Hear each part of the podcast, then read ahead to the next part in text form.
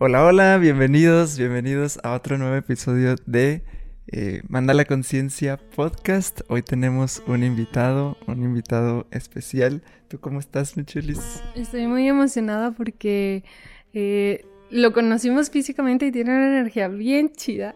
y aparte de eso, este la música que hace es, yo creo que la tenemos en nuestro top 10 de canciones o de música porque siempre meditamos con esas canciones. Bueno, esta que están escuchando justo ahorita del intro y, el outro, como terminamos los episodios, pues es precisamente una canción del invitado de hoy que le, que le, que le dijimos, ¿verdad?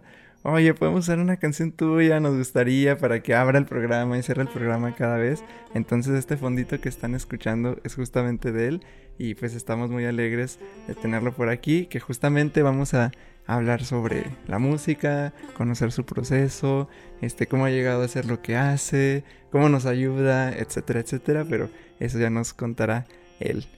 La saludamos con gusto, Leo. Hola, hola, ¿cómo estás? Muy bien, Muchas gracias por la invitación. ¿Dónde andas ahorita? Estoy en el Beaujolais, es una región en el este de Francia. Pues quisiéramos antes conocer, bueno, sabemos ahorita que, que tocas citar, que haces estas, estas canciones, que das estos conciertos, que, que colaboras con mucha gente. Este, ¿Nos contaste alguna vez un poquito sobre, sobre poquito de tu historia, de, tu proceso. Eh, ¿Cómo llegas a, este instrumento y a conectar con la música así? Porque no es como que un instrumento que, que veamos en la secundaria, ¿no? O que eh, sea común, ajá. Bueno, al menos aquí en México no, ¿verdad? o sea, tocamos la flauta y, ya, ¿no? Y, a veces ni idea, o sea, a veces ni idea sabemos que existe eh, estos instrumentos y tal, o, escuchamos como en algunas canciones, o como muy orientales, este, o en ciertas películas. Pero, pero ¿cómo es llegar a, un instrumento así? ¿Cómo ha sido tu proceso este, de aprendizaje musical? ¿Cómo llegaste a tu vida? Pues en realidad, tal como lo dices, llegó a mi vida, no, no lo elegí. Yo, yo empecé con la guitarra, en realidad empecé con el piano. Luego guitarra, hice guitarra clásica unos años, y luego me puse a tocar eh, rock and roll y terminé tocando metal. y a los 14 años me fui a un internado a la India a hacer la prepa. Y era una escuela un poco, el sistema era un poco militar. Era, fue creado por un hindú y un marine de Estados Unidos para niños pues problemáticos, ¿no? Con adicciones, yo era así eh, me encantó ver, bueno, sí, un niño muy problemático, adolescente. y, fui muy prematuro en muchas cosas. Entonces llego a esta escuela, llevaba mi guitarra y pues la, vida en los internados, por más buena onda que sea el internado, pues no hay papás, ¿no? Entonces en los dormitorios es un poco rudo, ¿no? Hay gente que le va muy mal y termina traumada de esas experiencias. Pero bueno, a mí me fue muy, a mí me fue muy bien, pero lo que sí pasó fue que la primera semana llegó a mi cuarto y estaba la guitarra rota en dos. Entonces estaba en Amritsar, en un pueblo al norte en la frontera con, con, Pakistán, y no había tiendas de música, no existían las tiendas de música, no había guitarras, ni siquiera había guitarras, digamos. Había, había si quieres una cítara había que mandarla a hacer, o si quieres unas tablas había que mandar, todo lo tenías que mandar a hacer con los lauderos directamente. Y pues me quedé sin guitarra y en las clases de, arte, pues el instrumento más parecido a una guitarra, había tablas que son unos tamborcitos que se tocan con los dedos, había armonio, había diluruba, que es como un violín, había, bueno, había baile también, otras percusiones, canto y citar. Y cuando lo vi dije, bueno, nunca había visto un citar en mi vida. Y dije, bueno, es lo más parecido. Y, realmente el, el, primer año que lo hice por obligación, ¿no? O sea, no estaba muy conectado con el instrumento. Que es difícil conectar con un instrumento, sobre todo como con el, con el citar de, golpe, ¿no? Es como cuando tocas un violín al principio, pues si no tienes que afinar de oído, tienes que, es una técnica un poco complicada. Entonces no, no conecté, pero como pasaron los años y cada vez me daban más tiempo para la música, como veían que lo estaba tomando más en serio, yo decía, bueno, tengo más tiempo para mí, para la música, si, si le dedico a esto y puedo escaparme de otras actividades escolares, ¿no? Teníamos un, un, horario muy apretado, nos levantábamos todos los días entre, entre una y media de la mañana y 3.45, diferentes momentos del año, y, y hacíamos, o íbamos a hacer servicio social a los templos, que es limpiarlos, o íbamos, o hacíamos meditaciones, ¿no? Son sadhanas. Y de ahí empezaba el día, después deportes, limpiar los cuartos, eh, desayuno, la escuela, después de la escuela, otra vez deportes, eh, artes marciales. O sea, llegaba la noche y estabas molido. Y siempre tenías 10 minutos entre actividad y actividad. Entonces a mí la cítara me permitía salirme de todo ese programa y y al final, o sea, también se me dio, ¿no? O sea, era un instrumento que no, no, no me fue difícil, siempre fue un instrumento que, que fue fueron las horas de vuelo lo que me dio la facilidad, pero no se me complicó, simplemente fueron, fue como que me di cuenta que tenía que, como en todo, ¿no? Pero hay instrumentos que sí he visto y son un reto muy grande, ¿no?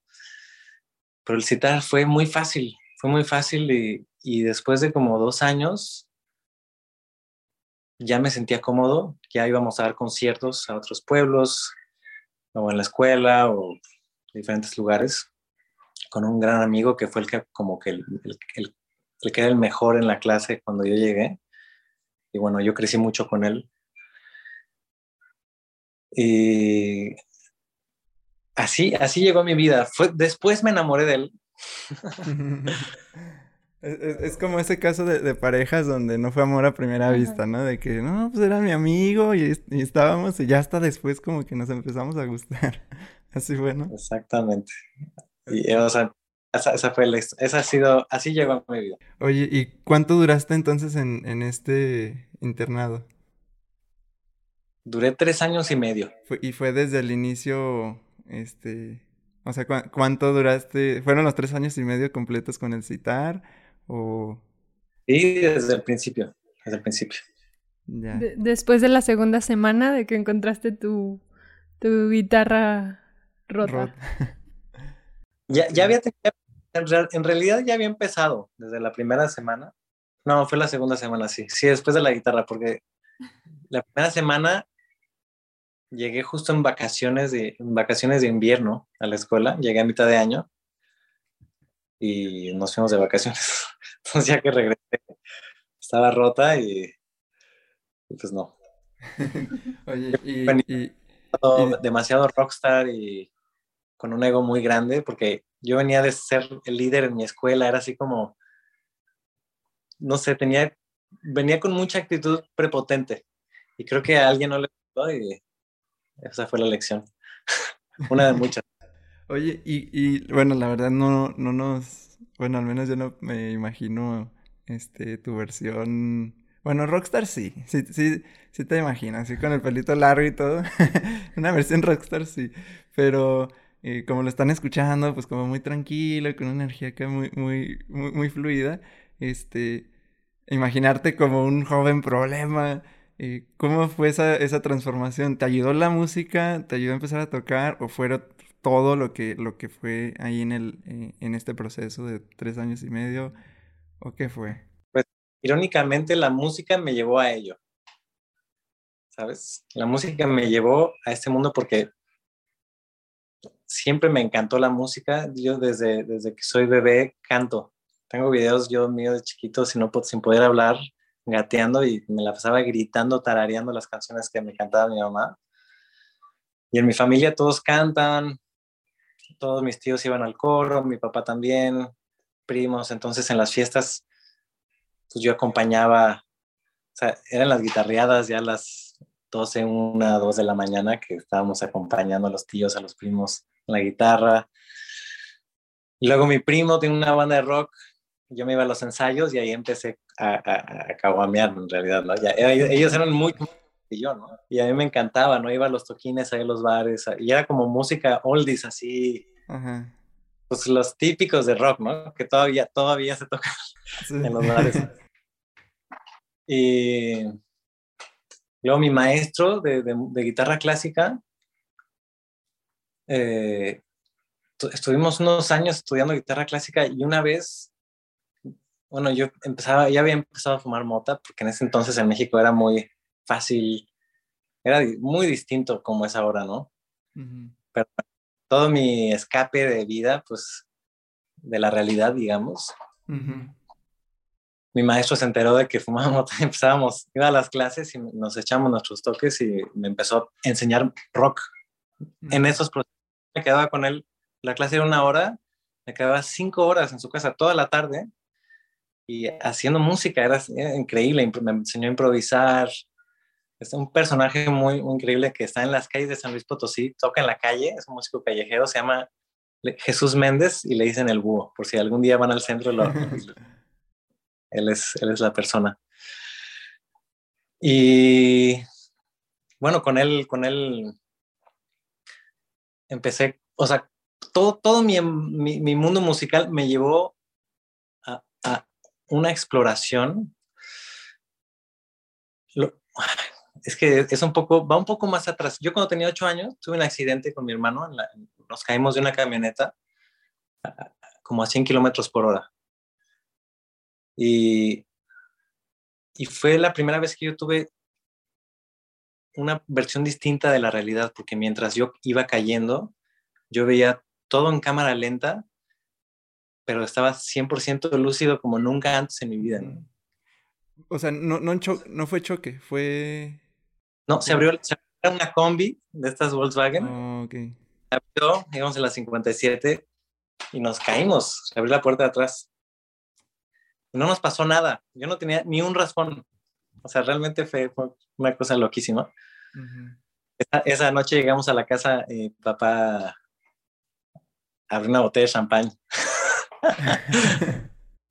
no lo podían creer, nosotros, o sea, yo en ese entonces no, lo, no asimilaba lo que había sido para ellos, ¿no? Pero en realidad, cuando, cuando empiezo a meterme en este mundo de, de la música y empiezo luego a probar psicotrópicos y otras, otro tipo de,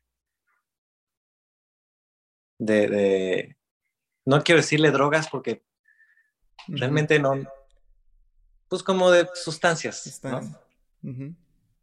Empiezo a reconectar con otra versión de la realidad y decía, claro, esto yo ya lo yo había visto, visto otras, otras versiones y, se volvió como una exploración y un escape. Pero luego, cuando estoy en India, veo mi primer concierto de música clásica, era Hari Prasad Churasya. Es un, un bansurista, es, una, es una flauta de bambú de India que, de carrizo, que es, bueno, es un instrumento increíble, súper complejo, simple y complejo y, y, un concierto de música hindustani del norte de India clásica es, a mí me voló la cabeza porque yo terminé el concierto, fue una raga, duró una hora la raga. Y yo terminé, terminó el concierto, yo oía los aplausos, pero yo estaba en un cuarto blanco sintiendo éxtasis. Y, bliss, o sea, dentro de éxtasis y de felicidad que no pude explicar y, y fue como a través de eso que volví a reconectar con, con un, poder mío, ¿no? Que no estaba nada más, ¿no? ¿Y eso fue solo, solo con música? Sí, eso fue solo con música, solo con música. Y, y también fue, fue, darme cuenta del poder de la música, ¿no? Porque me encantaba obviamente la música, pero ahí fue, wow, pues tiene, tiene, va mucho más lejos de lo que alguna vez creí, ¿no? O sea, no tiene un límite, ¿no? Cuando tienes una experiencia eh, que a lo mejor de alguna forma habías olvidado como el sentir y, y cuando vuelves a sentir eso por otro medio, como que lo sientes conocido, ¿no? Y, y es como encontrar algo porque no es como que te vayas a estar tirando siempre de las combis, ¿no? Para poder sentir algo, pero ya encontraste algo que sí, que, era la música, ¿no? Que ahí sí podías estar conectando constantemente, ¿no? Pues exactamente, en, ese momento y durante muchos años, la música como que me ayudó a llegar a estos, a estos estados de una forma muy limpia, ¿no? O sea, hasta, hasta entonces, pues sí, o sea, hay algunos tipos de, productos que te llevan hacia adentro, pero no vas tú, te, alguien te lleva. Entonces, y, es muy, eh, muy borroso todo. Y, con la música experimenté como el proceso de ir hacia adentro y casi, casi que podía voltear y ver mis huellas, ¿sabes? Ver mis pasos. Cada paso era muy concreto y sobre todo que era muy limpio todo, totalmente consciente, totalmente presente. pues la música se volvió como esa, primero fue para mí como esa, esa medicina y luego como una misión también, ¿no? Y después, entonces, después de que estás en, eh, cuando sales, te quedaste en India, regresaste, ¿qué, qué fue después? ¿Cómo eh, te llevaste el citar o tuviste que conseguir otro? ¿Cómo ya fue ese proceso de salir de ahí? Ha habido muchos, cita muchos citares. Muchas, muy bien. Pero regresé a México Ah, no, bueno, primero regresé a, estuve en Estados Unidos casi un año trabajando.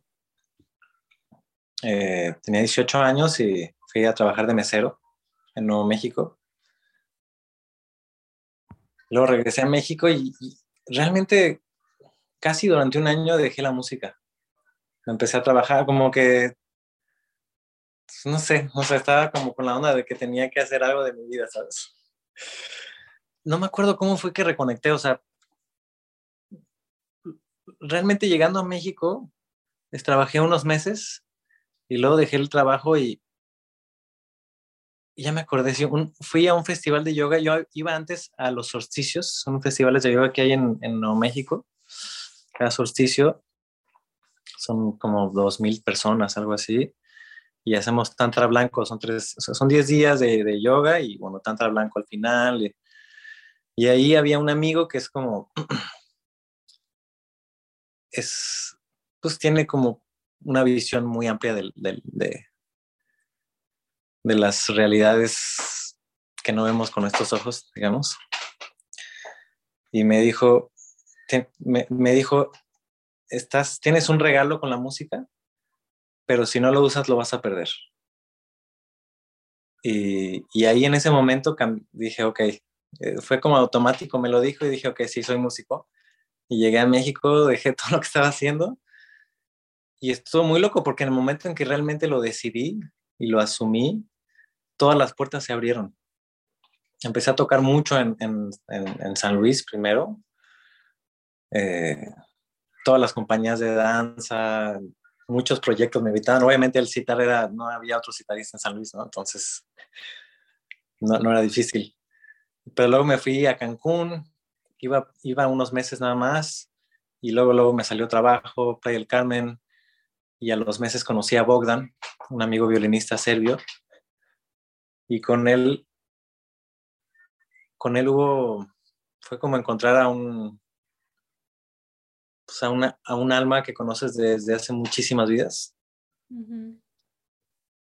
nos, nos conocimos en la calle, pero así como fue muy magnético, ¿no? Y, yo, él estaba tocando y como que me dijo, ¿qué onda contigo? Y le dije, no, pues yo toco el citar, vente a mi casa mañana. Y fui el día siguiente y empezamos a tocar. Y fue como una, una química automática. Y empezamos un proyecto que se llamaba Bolé durante siete años casi. Estuvimos tocando conciertos en Playa del Carmen, hacíamos conciertos gratuitos cada semana, que se hicieron, e, era un evento grande en playa, ¿no? Ya, ya venía un chorro de gente y músicos y hacíamos conciertos de improvisación, ¿no? Y dentro de esa improvisación se fueron creando los temas. Luego llegó un tercer músico, como el año y medio vino Jesús Mejía, otro, un guitarrista de Chiapas, a tocar con nosotros. como que lo incluimos al proyecto y con él íbamos a tocar mucho a Tulum. Y en un punto, pues nos empezaron a invitar a tocar a otros países. Entonces empezamos a hacer giras, hacíamos dos giras al año de un mes y medio o dos. Enorme. Ahorita no, no, no sé cómo lo hacíamos. Pero hacíamos todo Francia, todo España, este, Serbia, Hungría, Estados Unidos, Canadá. Durante varios años tocábamos muchísimo, luego con Mirabai Seiba nos invitaron a abrirle esos conciertos en, en, una gira europea y ahí como que nos, nos dio mucho, mucha exposición también en un cierto público también. Y... Pero pasó algo, ¿no? Yo llegué a Tulum, o sea, yo ya estaba en Tulum, estuve en playa como un año, más o menos, año y medio. Me fui a Tulum, Quintana Roo y ahí empecé a trabajar de músico en hoteles, en bares, en toda esta onda. Y se empecé a olvidar poco a poco por qué hacía lo que hacía y empecé a hacerlo por dinero. Que no estoy en contra del dinero, obviamente, pero realmente ya lo hacía solo por dinero y entonces aceptaba trabajar todos los días, a veces dos toquines diarios o tres toquines diarios para ganar más dinero, ¿sabes? Y realmente sí como que yo siento que los últimos años, antes de que naciera mi hija, como que tuve una amnesia de, de por qué hacía, de lo que era la medicina de la música, ¿no? Como nada más esta cosa de, entertainment para los turistas. Obviamente había momentos mágicos, ¿no? Teníamos un proyecto de, de música afro, éramos nueve músicos y era increíble, ¿no? Hacíamos música de, de Guinea, de Mali, y, y, era una voladera, ¿no? Pero pues sí, o sea, te va vas perdiendo perspectiva y vas haciendo música para entretener. Y fue cuando nació mi hija que me volví a acordar. Los, los primeros meses, cuando nació, era así como, pues, estuvimos mucho con ella. El primer año estuvimos con ella, tuve como la suerte de tener muy poco trabajo y muy bien pagado. Entonces estuvimos en Francia, estuvimos en varios lados viajando, luego estuvimos en México y todo ese tiempo fue así de acordarme, híjole, güey, ¿hace cuánto que no piensas en tu instrumento como un espíritu, como un alma, como un ser, ¿no? ¿Hace cuánto que no te das cuenta que, que todo está vivo que la música, lo que tú estás transmitiendo, pues, no sé, tiene, tiene una profundidad, ¿no? Como que me desconecté mucho de esa parte, ¿no? y fue otra vez poco a poco volver a tejer, volver a tejer para volver a llegar a ese espacio. Me tomó un tiempo volver a conectar porque estaba muy acostumbrado a entretener. Entonces cuando entretienes haces cosas pues pues que muy impresionantes, ¿no? Y, ya bueno, después de un tiempo volví y fui dejando mis trabajos, fui dejando mi trabajo de, los bares, de, de los hoteles y me volví a enfocar otra vez en, en el camino, ¿no? Encuentras algo, lo empiezas como a, a, realizar mucho y luego te empiezas como a perder. Hay un documental de Jim Carrey donde comenta una experiencia similar, este, que fue cuando él se empezó a dar cuenta que podía hacer reír a la gente, pues empezó a hacerlo, ¿no? Y se me empecé a convertir en lo que la gente quería, nada más en esta parte como de entretenimiento. Y, pero entonces había un momento donde ya no había gente. Y, y entonces quién era yo cuando ya no había gente. Y, y, ya se empezó a entrar como esta, pues su depresión y todo esto que vivió por, por esta pérdida de identidad de, pues, quién soy yo más allá de cuando ya no hay entretenimiento por dar, ¿no? Entonces te lleva como este camino de ir eh, regresando y descubriéndote, ¿no? Y, y, y, algún momento tú, este, pensaste o soñaste esta parte de trabajar viajando, que fue en esta etapa donde empezaste a viajar y esto. ¿Tú, ¿tú lo soñabas o, o, todo se fue dando así, te iba sorprendiendo? No, todo, todo lo... Es muy loco porque yo, yo supe cómo iba a ser mi vida como a partir de los nueve años más o menos, o diez años. Escuché el disco de Master of Puppets de Metallica y, y empecé con Master of Puppets ¿no? Fue la primera canción que escuché y empezó, yo creo que en los primeros 30 segundos pude ver mi vida como músico. Así fue, pude ver, fue una cosa muy loca, fue... Y dije, ah, esta va a ser mi vida. Obviamente tomó muchas otras formas, ¿no? De las que yo creía que iban a ser, ¿no? Pero... Y luego sabía que, o sea, como que todo, todo lo, lo, lo tenía muy visualizado, pero no porque lo forzara, simplemente era algo muy claro. Obviamente en la música hay otras cosas que han salido que no esperaba, ¿no? Eh, yo, o sea, no me esperaba de entrada a los nueve años tocar el citar, ¿no? Ni hacer la música que, que, que he estado haciendo los últimos años. Ahorita no, no sé si les conté, pero estoy grabando, bueno, ya terminé mi disco, estoy esperando las masters de, de, de mi último disco, que es de, de cantante donde toco la, ah, regresé a la guitarra. vimos, bueno, en publicación que estabas poniendo esta parte de exploración, que no te esperabas, ¿no? Como cantante, pero ya estabas... Pues es muy loco porque realmente sí, tu, sí tuve siempre el sueño de cantar, pero no, no me la creí, ¿sabes? Y es muy loco porque yo aparte trabajo con la voz. Doy, doy talleres de voz humana que no son de canto, son, son como más terapéuticos o no sé cómo ponerle un, nombre que no para no poner una etiqueta, pero no tienen que ver con cantar. Es como la voz que hay, ¿qué nos dice la voz que hay adentro de ti? ¿no? ¿Dónde están las rupturas? ¿Dónde están las heridas? ¿Dónde está todo esto? Pero no me, no me daba la... siempre me, me gustaban, los cantantes me encantaban, o sea, Led Zeppelin, este, Audio Slave, Limp Bizkit, Deftones, con Pearl Jam, Seal, Metallica, la voz era algo que así me alucinaba, ¿no? Del poder de, de a dónde te puede llevar, ¿no? Y todo lo que hay adentro, ¿no? Pero el verano pasado estuvo muy loco. El verano pasado empecé a escribir otra vez. Tuve una gira con, con Miguel Hiroshi, un amigo. Y como que me di cuenta que era hora, aparte por lo que estaba pasando el mundo, COVID y todas estas, cosas, ¿no? en ese tema, yo decía, no manches, o sea, está en la chingada. Está en la chingada, no el COVID, güey.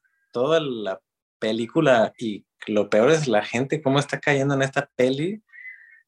Este, y, están cayendo en el miedo y en la inseguridad y en todas estas, pues, imaginaciones, ¿no? este, que no, es contra, no estoy diciendo que, simplemente cómo fue manejado. Yo decía, ok, mi, mi mensaje siempre ha sido, o sea, yo siempre me oculté detrás, primero en un grupo, ¿no? Tenía un grupo, me oculté, era como, y luego empecé como solista, pero no cantaba, era como citarista, ¿no? Entonces, pero el mensaje es, es muy abstracto, ¿no? Si llega, si, si, el público está abierto, se crea una sinergia. Entonces, entre más apertura hay del público y del músico, pues vamos a empezar a ir hacia adentro, ¿no? Y vamos a ir muy profundo y a veces llegas tan profundo que no puedes ni imaginarlo, ¿no? Pero dije, ok, esto es algo muy particular, este, este tipo de experiencia en la música, ¿no?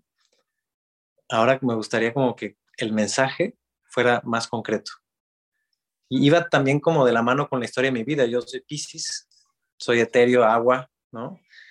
Y, mi ascendente es Virgo, o sea, voy hacia la tierra, ¿no? Voy en la, en la materia, ¿no? Estoy encarnando mi cuerpo cada vez más porque sí, era un, era muy volado antes, todavía soy, pero cada vez menos, ¿no?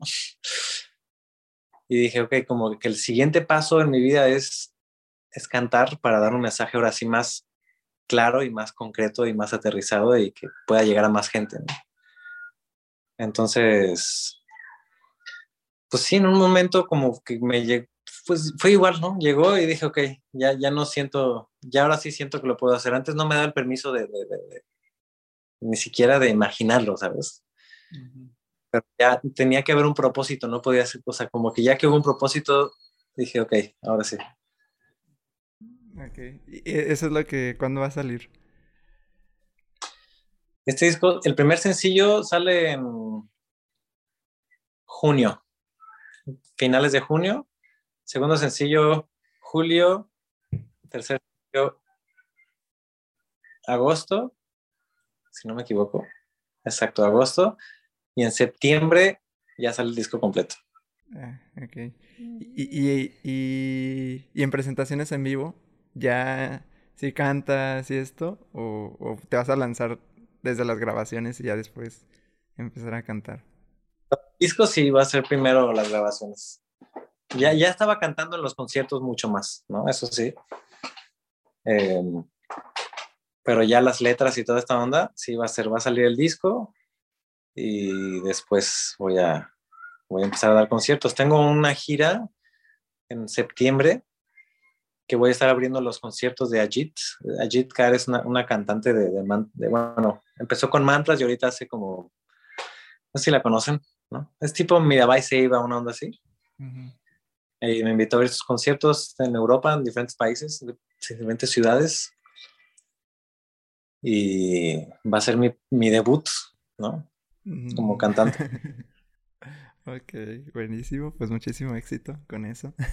Estaremos pendientes y claro que escuchando todo. Este, ¿y, y qué nos podrías contar ahorita que dijiste eh, como esta conexión con el citar, verlo como, como un, un alma, como un espíritu en el que vas conectándote? Este, ¿cómo eso lo fuiste otra vez como encontrando y cómo lo podrías describir? O sea, ¿cómo, cómo es, cómo percibes tú la música? O sea, solo hacer por hacer, solo por notas, vas improvisando. Escucho muchos de algunos de tus videos que se siente como que es improvisado, pero se siente como este flow rico. ¿Cómo, cómo lo experimentas? ¿Cómo lo percibes tú? Pues de diferentes formas, o sea, hay, hay una parte de... O sea, este, muchos de los procesos creativos en el, en el estudio son, son del momento, ¿no? O sea, hay discos que he llegado a grabar ya que tengo toda la música en la cabeza, eso sí, que, la, que, fueron años de estar componiendo canciones, canciones y que van tomando una forma distinta, pero no, digamos que yo creo que la esencia siempre es la misma.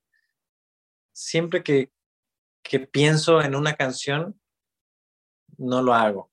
Tiene que llegar realmente desde un aspecto de, de la sensibilidad, ¿no?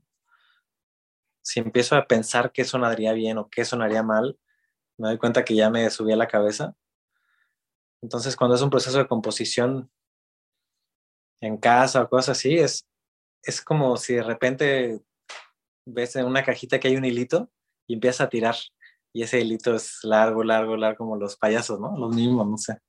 Y así es, así es. Lo veo como, le llamo, le llamo mucho la madre música, como esta, esta fuerza o esta presencia.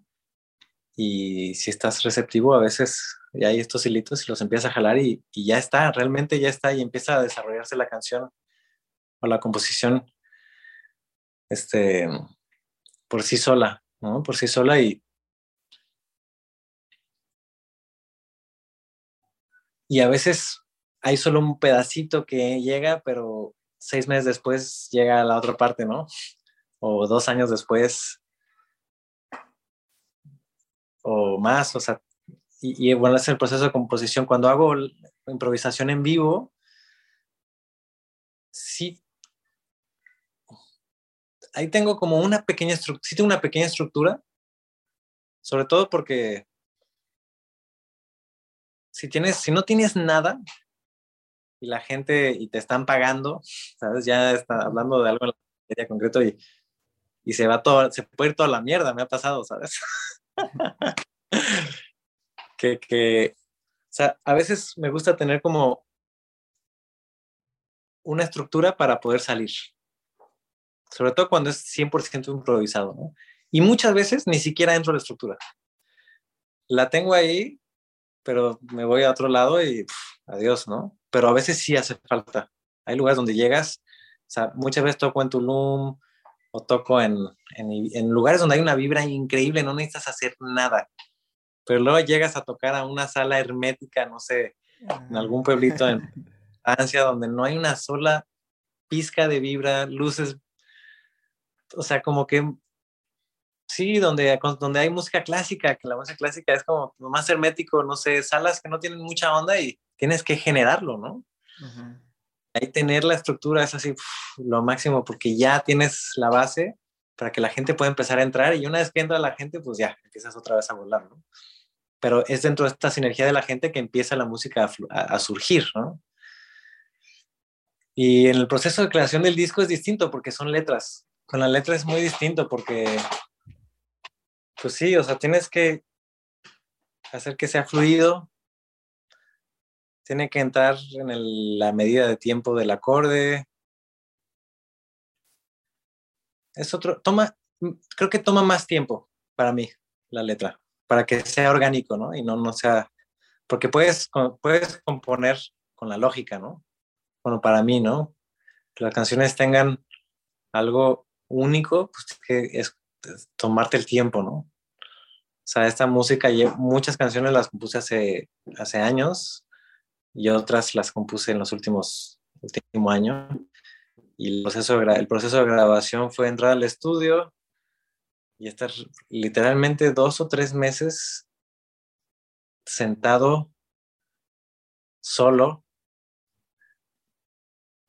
esperando, o sea, intentando algo, otra cosa, esperando a las 10 de repente me daba inspiración, terminaba la una, durmiendo de la chingada, obviamente, porque estás, estás como al servicio de, de, de, de, da el momento y a veces te dan las ¿sí? 3, 4 de la mañana y aparte yo termino del estudio y no me voy a dormir, Estoy con vibra, ¿no? O sea, pongo a dibujar, me pongo en YouTube. Entonces, también es como un abandono a, a, ti, de alguna forma, a tu vida, a tu rutina, para poder, para mí, ¿no? A, brindar lo mejor en, en el disco. Es, es, como un proceso de entrega, ¿lo sientes como un proceso de, de, de entrega, o sea, de rendición? Totalmente. No, no, no creo que, por lo menos yo no podría hacerlo de otra forma. Necesito el tiempo, necesito estar escuchando cuándo es el buen momento, y a veces no, a veces hay días donde no hay nada, ¿no? ¿Sabes? Y ya haces otras cosas, editas las otras canciones y de repente llega algo nuevo y, y vámonos, ¿no? Oye, ¿y, cómo es eh, para ti el vivir de la música? Teníamos a veces mucho el este paradigma o historias, creencias de vivir de la música o vivir del arte. Este, tú dices que en un momento lo empezaste a hacer mucho por dinero y luego, bueno, reconectar contigo, pero ¿qué tanto, cómo fue entonces el cambio de relación para seguir haciéndolo? Y vivir de. Y vivir de eso. ¿Cómo fue? Que generalmente es como esta idea, ¿no? Que, que nos instalan desde chiquitos de que pues, si te conviertes en músico vas a, vas a morirte de hambre, o si eres pintor, o si, o sea, si te enfocas en esta parte del arte, como que solo un porcentaje chiquitito de personas les va bien con la música o son exitosos con el arte. ¿Cómo ha sido este, este proceso de desidentificación? Puta, es que yo los ustedes son de provincia igual que yo. Mm, eh, y Aguascalientes, San Luis, Querétaro. O sea, todo eso. Sí, ahí hay mucha onda, ¿no? De es una lástima, la verdad, porque en otros lugares no, en Jalapa no, en la Ciudad de México tampoco, o sea, y en el resto del mundo, pues en muchos lugares tampoco, ¿no? En muchos otros sí, obviamente, pero, o sea, piensan que una carrera o un trabajo va a ser mejor. O sea, lo que pasa es que la música, vivir de la música es muy relativo, porque yo veo la música como hay diferentes dentro de la música hay diferentes eh, formas, digamos, de ser músico. Puede ser, yo creo que hay como cuatro formas, tres o cuatro, vamos a ver. O eres un virtuoso, ¿sabes? Will Mastin, o un virtuoso en el violín que toca música clásica, concierto de Tchaikovsky o Vivaldi todo esto. Este. o eres un buen intérprete y tocas en una orquesta, el estatal o, municipal, tienes tu sueldo, canción, música de hace 500 años o de hace 200 años, o lo que sea. O, o sea, para vivir bien, porque puedes también ser intérprete y tocar rock y vivir en Las Vegas y tocar una banda de covers de, de Rolling Stones y vivir bien. pero bueno, estás haciendo la misma música todas las noches y no es tuya, ¿no? O serían tres nada más entonces. O, o haces, ¿cómo sería? O no intentas, o, o eres muy fiel a tu arte, sería la tercera, ¿no? Ser muy fiel a tu arte y salir de la competencia, porque estas dos son competencia, ¿no? Tienes que llegar a tener cierta cantidad de habilidades para poder competir en, en ese mercado. Pero en esta no compites con nadie porque lo que tú hagas, tu arte va a ser único. Entonces sales de la competencia y empiezas a crear a, manifestar lo que tienes dentro, ¿no? Tu mundo, tu, tu, tu, cómo, cómo, ves la, en la música, la, la música, pero en la pintura imagino que es igual, ¿no? Entonces, pues si ves a los, o sea, no sé, sido, pues, te digo bandas, ¿no? Que, o sea, o artistas, ¿no? Se ven a la cabeza. No sé qué escuchan ahorita, pero pues sí, la música comercial en realidad son estos, la gran mayoría son estos crearon algo único, no es música muy compleja, al contrario, es música hiper simple, ¿no? Pero tiene un mensaje, viene del corazón y te conecta con algo, ¿no? Mm. Puede ser con una emoción de destrucción o una emoción de, de, sanación o de tristeza o de felicidad. Entonces, yo creo que lo primero como, como músico es para mí lo que fue, lo fue, me cambió la vida fue salir de la competencia, porque si no siempre quieres mejorar tu técnica, mejorar todo para, para impresionar o para sentirte digno de alguna forma. Pero desde que salí de ahí, pues sí, entras en una armonía total en la naturaleza, ¿no? O sea, entre lo en el bosque, pues todos los árboles son hermosos. permite también apreciar a otros artistas desde ese espacio, ¿no? Y a otros, otros músicos y, y también, obviamente, bueno, yo lo, lo que me pasó es que todavía me interesa, obviamente, vivir de la música y, y, sí, obviamente, ¿cómo explicarlo? Cuando tocaba en bares y en hoteles y en toda esta onda, me di cuenta que si me quedaba en ese camino, iba a quedarme en ese camino. ¿sabes? Iba a seguir ganando pues una vida digna, porque pues puedes llegar a hacer mucha lana, pero hay un tope, ¿sabes? Y era sacrificar el arte. Ahorita me va mucho mejor que antes, ¿sabes? Porque yo le, yo le di ese lugar al arte en mí, ¿sabes? Y tomó un valor que automáticamente la gente va a reconocer. Y, eso fue como, es muy loco, cómo mueves algo pequeño en ti y todo lo demás se, se, mueve. Y a veces no es instantáneo, ¿no? En mi caso no fue totalmente instantáneo porque al mismo tiempo estaba aprendiendo a ser papá, estaba como, había muchas cosas que estaba descubriendo, pero en un momento todo, todo entró en armonía y, y me pude dar cuenta de, ah, qué buena decisión que tomé ahí atrás, ¿no? Porque eso, eso, eso como creó un tono en, los siguientes años de mi vida, ¿no? Como esta famosa, este, el famoso discurso de Steve Jobs, ¿no? Que dice que no puedes conectar los puntos hacia adelante, sino hacia atrás. O sea, ya cuando volteas hacia atrás, en algún momento algo que dijiste, no sé ni para qué estoy haciendo esto, y lo vas conectando y dices, ¿qué, qué punto tan vital fue eso para hacer lo que ahora estoy haciendo y disfrutando, ¿no? Entonces, y, y, en esa parte que dices, en este punto de que en la competencia, eh, ¿qué tantos ahorita citaristas hay? ¿Qué tanto se ha abierto como este mercado, esta, o esta industria, este género de música en, bueno, pues al menos con nosotros aquí en México en el mundo? ¿Cómo lo ves? Pues mucho. Cuando yo llegué a México con el citar hace 16 años, no había nadie conoció, nadie conoció el citar. Ahorita ya mucha gente lo conoce. Y hay otros citaristas, está Siddhartha, está Holbling. Hay, de hecho, hay muchísimos citaristas ya en México, en Estados Unidos, en Europa. Se está haciendo cada vez más popular. Y hay muchos que están clavados en la música clásica, unos muy buenos, pero pues hay mucha onda muy original también, que es lo chido.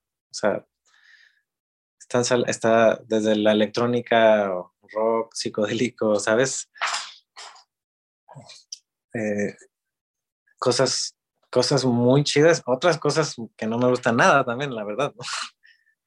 Muy cheesy, chafas, así como, cheesy es como, como muy clichés, ¿no? Del citar. Pero se ha abierto mucho, muchísimo. Es como, eh, yo llegué, yo llegué a México y tocando el citar y aparte era maestro de yoga. Y era vegetariano. Era, en ese momento, eh, ni siquiera vegetariano, era vegano, pero ni siquiera existía, ni siquiera sabía que yo era vegano hasta ahora lo sé.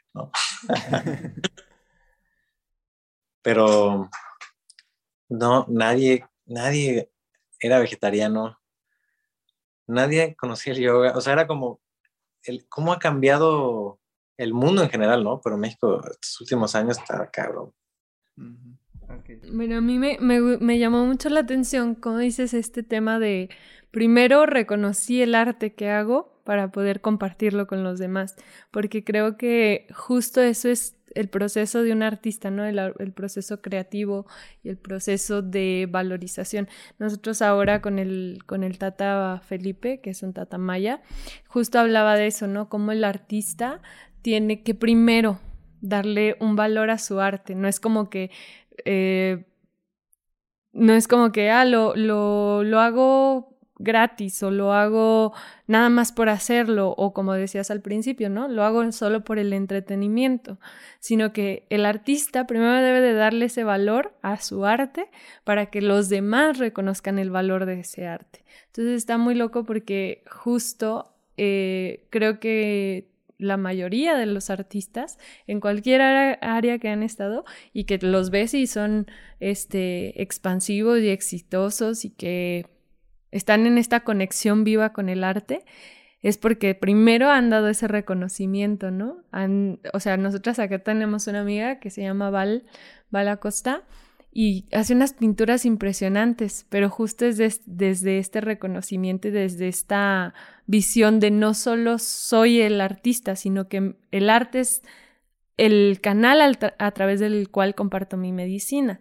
Entonces, creo que es eso, ¿no? Es darle tu valor al arte, que al menos para mí así te veo, ¿no? Como eh, vivo mi arte a través de la música y ese reconocimiento de mi arte crea el reconocimiento de los demás hacia lo que hago. Entonces, está muy interesante ese, ese tema, me, me llenó mucho, pues me resoné muchísimo con ese mensaje. Y por, por también los mandales, ¿no?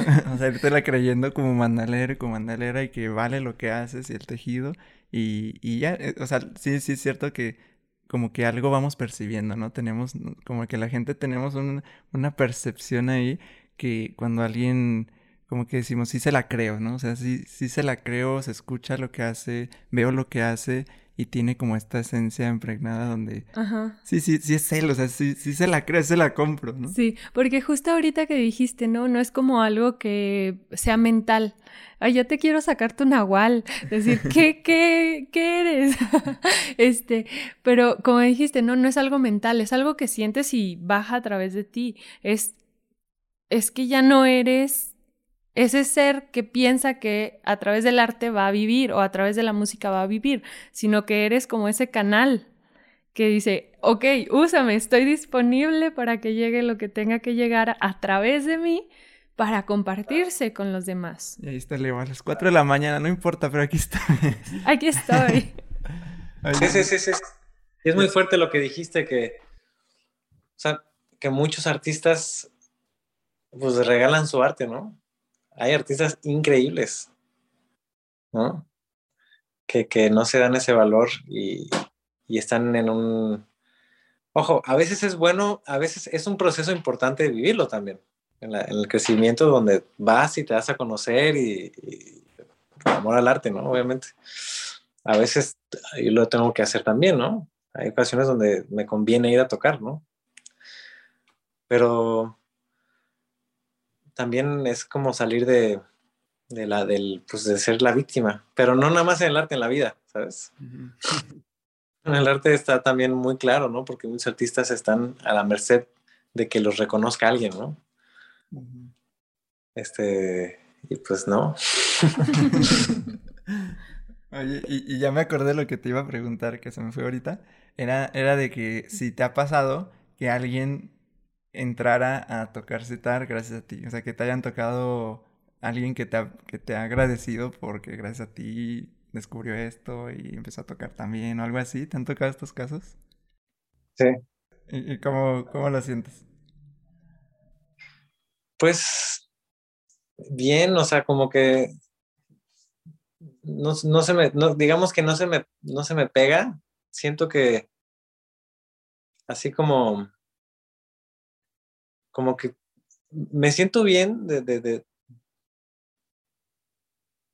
de haber inspirado a alguien. Realmente es nada más eso, como a mí me han inspirado muchas personas. O sea, es como esta fraternidad, ¿no? Como humanos. Eso es lo que, lo que, sentimiento donde, bueno, estamos juntos, ¿no? Claro. O sea, qué chido. Es que es, es, a, mí ese es un tema que como que me encanta, eh, porque siento que, como dices, eh, nos dejamos inspirar por alguien más y en algún momento podemos ser también quienes inspiremos y no desde, no desde la búsqueda de hacerlo, sino que simplemente en la entrega de tu pasión, o sea, en la entrega de tu actividad, en la entrega de tu medicina y, y con eso va gente conectando y entonces siente esa inspiración y así vamos como en la cadenita, ¿no? Este, hay una frase de Kobe Bryant que, que decía eso, ¿no? O sea, lo, lo, máximo que podemos hacer es aspirar a otros, a, a también, porque les activas, o sea, es una energía, ¿no? Como que algo que estaba ahí o que no sabían dónde dirigir su energía, como que en esta búsqueda, y entonces esa inspiración se siente como ese chispazo que es una energía en movimiento, y de ahí literal puede ser un cambio de vida que a veces ni te das cuenta, o sea, ni, a veces ni nos damos, ni imaginamos, ni nos damos cuenta cómo le impacta y le puede cambiar la vida a alguien, así como a nosotros nos ha tocado y nos toca constantemente estar este, como en este cambio, gracias a la inspiración de alguien que ni nos conoce, ni, ¿sabes? Ni se da cuenta de qué, pero nos activó esta energía, nos ayudó, porque al final, pues de alguna forma hay esta, esta conexión y vamos como tocando esas chispitas, ¿no? Entonces, por eso me, nació la pregunta, porque dices, pues no había prácticamente casi nadie y, y ahora que van habiendo más, pues seguramente eh, tú has sido alguien que, que ha inspirado también a, a muchos de los que empiezan a estudiarlo, ¿no? Y, y hay... Pero eso es muy importante, o sea, no nada más en la música, ¿no? Porque, o sea, inspirar, perdón, como ir, ir a tocar esas emociones o esas, no quiero decir deseos, pero esos, esos impulsos, ¿no? Porque es cuando tocas esa parte de ti que, que puedes tocar a los demás, ¿no? Y no nada más en la música, a veces, o sea, yo hay artistas que no me gusta su música, pero los admiro. Me han inspirado como artistas, por su carrera o por otras partes de su, de su vida, ¿no? Que no es necesariamente su arte. Entonces, como si la importancia de, de seguir, pues de alguna forma el corazón, ¿no? Seguir el corazón, porque, pero por supervivencia humana. Porque si te quedas en tus heridas, ¿no? O en tus miedos, llevas a los demás a, lo mismo también, ¿no? es, es, casi, casi por, por supervivencia que quieres que alguien sea feliz, ¿no? Porque quieres que te lleve a eso, ¿no? Y tú a él, o sea, es como una onda recíproca totalmente constante, ¿no? Justo, justo vamos a, a, grabar en un ratito más el episodio sobre Ubuntu que, es mucho este concepto, esta filosofía africana de soy, soy porque, soy porque tú eres. Tú eres porque yo soy a través de, a través de esta comunidad, porque gracias a alguien es que aprendimos a hacer las cosas, ¿no? Tú aprendiste a tocar citar gracias a alguien que aprendió, gracias a alguien y así van, y, así mismo has inspirado y, y se va, ¿no? Va, va, la cadenita, entonces estamos constantemente viviendo este, este Ubuntu y es ir viendo qué tanto Ubuntu tenemos o qué tan conectados estamos con, como con esa parte. Y ahorita, este, para aprender citar, todos requieren irse a India, ya hay más cosas en México que se pueden hacer. ¿Tú has considerado o ya lo haces, ya enseñas o, ahorita cómo está esa parte de aprendizaje? Eh, para aprender a citar, eh, pues yo creo que ya puedes aprender todo en Internet. La verdad. Pero yo tengo algunos alumnos, he tenido alumnos, ahorita no tengo ninguno. He tenido alumnos, pero todavía no me he puesto a enseñar realmente. Este, pero justo apenas el año pasado lo empecé a pensar seriamente, ¿no? De hacer un curso, pero hacer un curso grabado para, para, para compartir y eventualmente empezar a enseñar ya presencial, ¿no? O sea, si de repente gente me pide, y más una clase, bueno, estoy viajando y les doy una clase literal, ¿no? Donde les comparto técnica, porque realmente es, en la música lo que necesitas es una buena clase de tres horas y tienes seis meses de, estudio, ¿no? Al final lo que te va a dar lo que quieras eres tú, ¿no? Entonces, tener como algunos fundamentos básicos y de ahí puedes partir, ¿no? Pero mientras los fundamentos estén sólidos, en cualquier, cualquier cosa que hagas, de ahí tú puedes ir a donde tú quieras. Justo en un taller de, de la terapia que tuvimos, nos compartía alguien eso porque estábamos explorando el tema del flow y, y, y pues nos decía, no, pero o sea, es que el músico tuvo que eh, prepararse un montón y estudiar un montón para pues poder hacer eso. O sea, no es como que digas, ah, voy a entrar en flow y ya voy a poder hacerlo. Y, y, y le decíamos, no, tienes razón, o sea, tiene que haber esta parte como que ya la sepa, pero una vez que... que como lo básico. Como lo básico, o sea, como que ya está este fundamento, como que ya, ya, ya sé hablar, ya puedo irme en flow hablando. Si no sé hablar, si no puedo hablar cierto idioma, pues no puedo fluir con ese idioma porque ni siquiera sé cómo hacerlo. Pero una vez que estoy, sí puedo empezar a hablar sin tener que estar pensando cada palabra, ah, la que sigue, y luego la que sigue, y luego la que sigue. Entonces, si ya tengo ese fundamento, si ya sé tejer, ya no tengo que ir viendo, a ver, el que sigue, el que sigue, el que sigue, simplemente me dejo ir, ¿no? Igual como en la música, ¿no?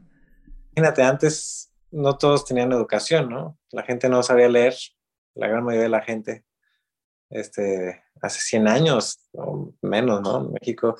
Y ahorita, y, y, y leer, ¿qué te daba la posibilidad de aprender?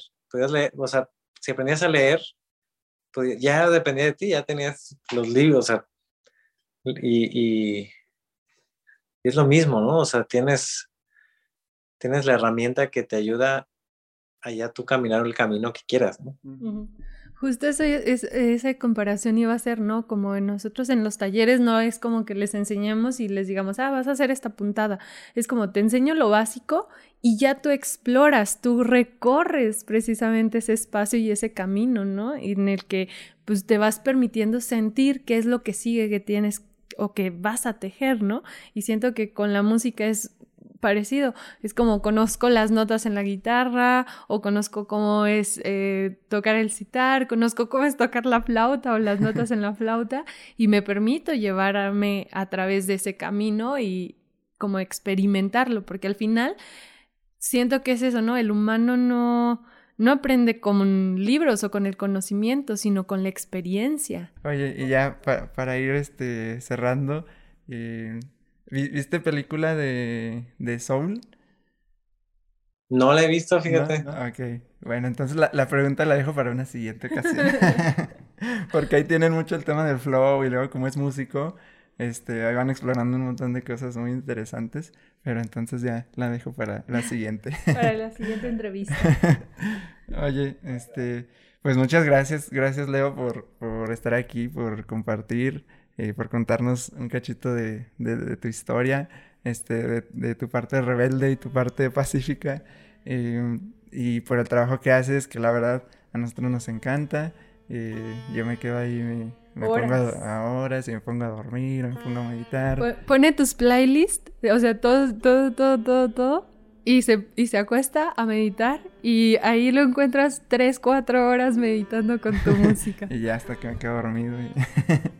este, entonces, gracias. El otro día, la, la que compartí en las historias, este, con esa me quedé. Me quedé dormido con esa y como se repite, y con esa me quedé dormido súper chido. Este, entonces, de verdad, gracias por, por, el trabajo y todo lo que haces. Y bueno, algo que quisieras compartir este, con la gente que, que escucha, que se ha quedado hasta aquí, hasta ahora, algo que, que, quieras decir. Pues que estén pendientes. Estoy muy, estoy muy emocionado de compartir esta nueva música. Realmente muy, muy emocionado. Me encanta es un proceso increíble y, y, estoy muy curioso de, pues de ver cómo lo recibe la gente, ¿no? Entonces, nada, que estén ahí sintonizados con esto. Y, pues, ¿qué más? O sea,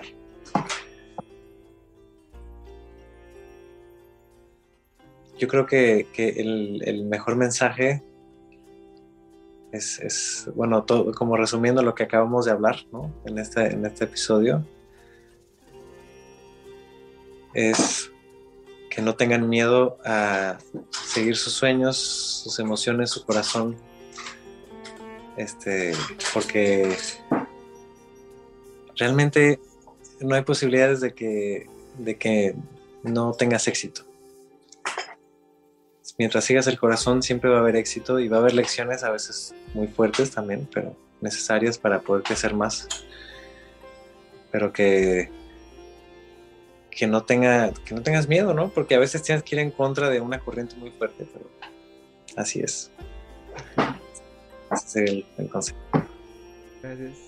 Pues yo me voy muy llenita del corazón, siempre digo eso, me gusta mucho como saber que las personas que, habemos muchas personas compartiéndonos desde nuestra medicina, ¿no?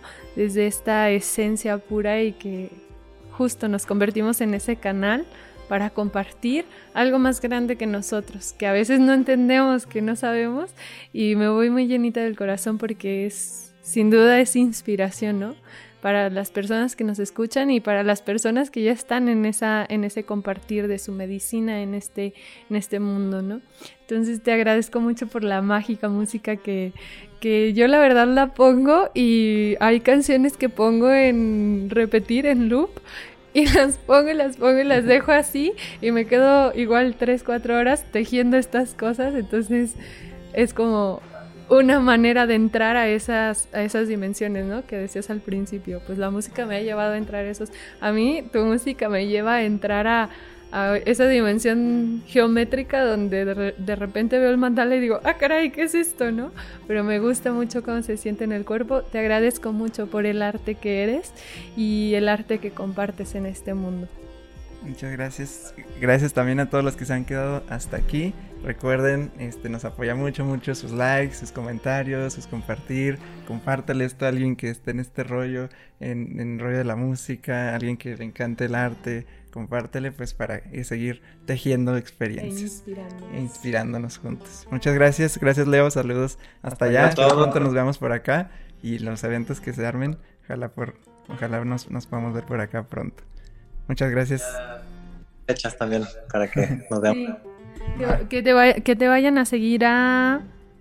Leonardo Prakash en Instagram, Facebook, YouTube, todo. Twitter. gracias, gracias Leo. Adiós a todos, un abrazo. Bye. Gracias.